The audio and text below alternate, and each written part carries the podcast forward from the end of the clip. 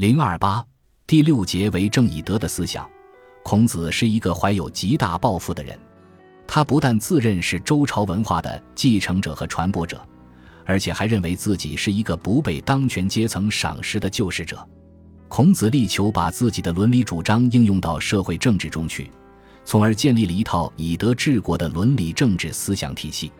古希腊著名的思想家亚里士多德在他的政治学中也讨论到许多重要的伦理问题，但他另有专门的著作来讨论伦理学的问题。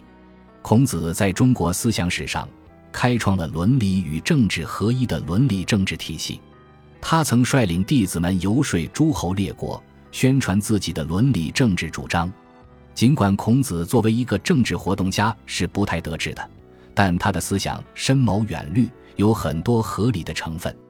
秦朝以后的封建统治者在很大程度上采用了德治的主张，用封建道德来教化人民，这对封建统治能在中国绵延两千年之久也是有一定作用的。从维护奴隶主阶级的统治出发，孔子总结了当时及历史上的统治经验，继承了《尚书》中所说的“敬德保民，相用五福”。威用六级以及所谓明德慎罚等主张，进而提出了他的著名的以德治国论。孔子明确地说：“为政以德，譬如北辰，居其所而众星共之。”《论语·为政》又说：“道之以政，齐之以刑，民免而无耻；道之以德，齐之以礼，有耻且格。”《论语·为政》从这两段话中可以看出，孔子明确地指出。从长远的观点看，道德对于巩固统治阶级的统治和维护他们的既得利益，甚至比政治、法律能起到更重要的作用。一个国君要统治好老百姓，只靠政治、法律等专政机构进行镇压还是不够的，因为尽管老百姓害怕惩罚而不敢犯罪，但他们并未认识到犯罪可耻，所以再去犯罪的可能性仍旧是存在的。只有用道德来指导他们。用礼来约束他们，老百姓才不但不敢犯罪，而且有了羞耻心，以后也就不再去犯罪了。这里的“道之以德”，就是加强对人们的道德感化和道德教育，以提高人们的道德认识和道德品质；“齐之以礼”，就是用统治阶级的社会政治制度、道德规范和风俗习惯来约束人们。孔子的目的在于教导统治者不要消极保安，而要积极治安。列宁曾经指出，所有一切压迫阶级为了维持自己的统治，都需要两种社会职能：一种是刽子手的职能，另一种是牧师的职能。刽子手的任务是镇压被压迫者的反抗和暴乱，牧师的使命是安慰被压迫者，给他们描绘一幅在保存阶级统治的条件下减少苦难和牺牲的前景。这做起来特别方便。只要不担保这种前景一定能实现，从而使他们顺从这种统治，使他们放弃革命行动，打消他们的革命热情，破坏他们的革命决心。注《列宁全集》中文二版第二十六卷二百四十八页，北京人民出版社，一九八八。孔子可以说是中国伦理思想史上最早意识到统治阶级这两种作用的人。《左传》昭公二十年。在正子产有疾，谓子大叔曰：“我死，子必为政。唯有德者能以宽服民，其次莫如猛。夫火烈，民望而畏之，故先死焉；水懦弱，民狭而玩之，则多死焉。故宽难，即数月而足。大叔为政，不忍猛而宽，郑国多岛，取人于还服之责。大叔悔之，曰。”吾早从夫子，不及此。兴徒兵以攻还服之道，尽杀之，道烧之。仲尼曰：“善哉！政宽则民慢，慢则纠之以猛，猛则民残，残则失之以宽。宽以济猛，猛以济宽，正是以和。所谓宽，就是列宁所说的牧师的职能；所谓猛，就是列宁所说的刽子手的职能。”孔子的为政以德的思想，是从这个宽猛相济的思想发展而来的，同时也是人及爱人的伦理思想在政治方面的运用。一个统治阶级仅靠强力或者说仅靠政治和法律是不能长久的维护其统治的。严刑峻法可以使人们不敢犯罪，但这有一定的限度。假如人民没有从思想上认识到犯罪的羞耻，没有思想上的觉悟，即使刑法非常残酷，往往也并不能达到应有的效果。孔子主张从爱人出发，从公宽信敏惠出发。更好地发挥道德在调整人和人之间的关系中的特殊作用，造成一种强大的社会舆论，从而形成人们的自觉维护等级制度的坚定的内心信念，达到长治久安的目的。尽管孔子的这一思想是为统治阶级着想的，但却有着合理的因素。在中国历史上的儒法斗争中，法家曾经是政治上先进势力的代表。是适应社会发展要求的地主阶级的代表，但是由于他们片面地强调严刑峻法，强调法治，反对提倡仁义道德，从而走向了反面，导致了非道德主义的错误，以致充分应用法家思想的秦国在得到全国政权之后，反而不能维持和巩固自己的政权，很快便覆灭了。秦代以后的历代封建统治者汲取了秦朝的经验教训。总结出了一条教训，这就是必须要强调仁义道德在维护统治中的作用，要德行并用。西汉初年的贾谊明确地指出：“夫礼者尽于将然之前，而法者尽于已然之后。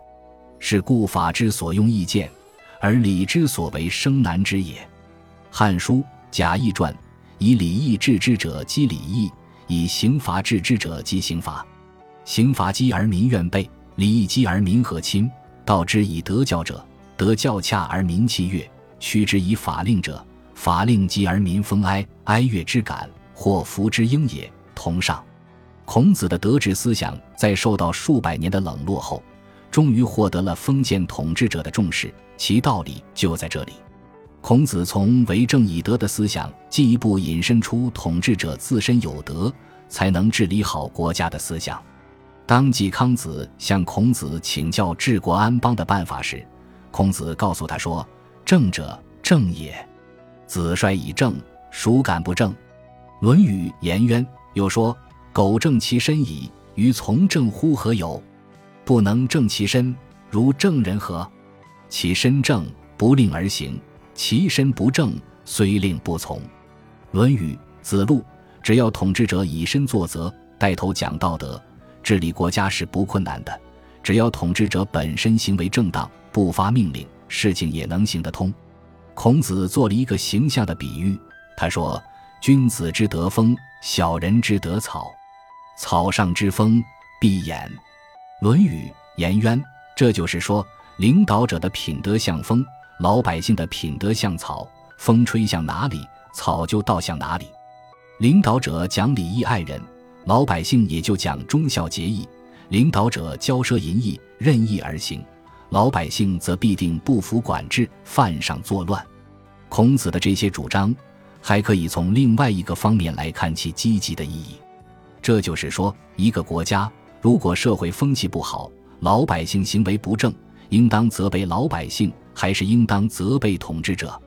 在孔子看来，应当责备的不是被统治的的小人。老百姓和在下位的人，而是那些大人、君子和在上位的统治者。由此看来，统治阶级的行为和思想品德在国家政治中起着重要的作用。根据这种认识，孔子提出举贤才的主张。孔子主张在不动摇奴隶宗法制度的前提下，启用一些有才德的人，这反映了孔子政治思想有一定的开明之处。孔子提出的德治论。还包含着一套具体的政治措施，《论语》载：“子是谓然有仆。”子曰：“恕矣哉！”然有曰：“既恕矣，又何加焉？”曰：“父之。”曰：“既父矣，又何加焉？”曰：“教之。”《论语·子路》子贡问政，子曰：“足食，足兵，民信之矣。”子贡曰：“必不得已而去。”于斯三者何先？曰：去兵。曰：必不得已而去。于斯二者何先？曰：去时。自古皆有死，民无信不立。论语颜渊子路曰：“为君待子而为政，子将西先。”子曰：“必也正名乎？”子路曰：“有事哉，子之迂也！奚其政？”子曰：“也哉，有也！君子于其所不知，盖缺如也。名不正则言不顺，言不顺则事不成，事不成则礼乐不兴，礼乐不兴则刑罚不重，刑罚不忠则民无所措手足。故君子明之必可言也，言之必可行也。君子于其言，无所苟而已矣。”《论语·子路》齐景公问政于孔子，孔子对曰：“君君。”臣臣父父子子，《论语·颜渊》子曰：“上好礼，则民莫敢不敬；上好义，则民莫敢不服；上好信，则民莫敢不用情。夫如是，则四方之民抢父其子而至矣。”《论语·子路》子曰：“上好礼，则民亦食也。”《论语·宪问》子曰：“道千乘之国，敬事而信，节用而爱人，使民以时。”《论语·学而》从上述引文中可以看出，孔子的以德治国论是成体系的。治理国家，无非要处理好两个方面的关系：一是统治阶级与被统治阶级的关系；二是统治阶级内部的关系。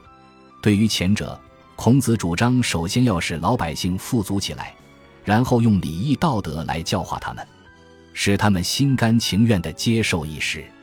要做到这一点。统治者就不能肆无忌惮地驱使和压榨老百姓，而要适当的考虑他们的利益，不能竭泽而渔，在必要的时候给他们一些必要的恩惠。对于后者，孔子主张先正名分，严格等级制度，使人们按理的规定各司其职，不得擅越。在统治阶级内部各等级之间，孔子始终是站在最高统治者一边的。他的正名的主张。也是为最高统治者维护其统治地位服务的。他说：“天下有道，则礼乐征伐自天子出；天下无道，则礼乐征伐自诸侯出。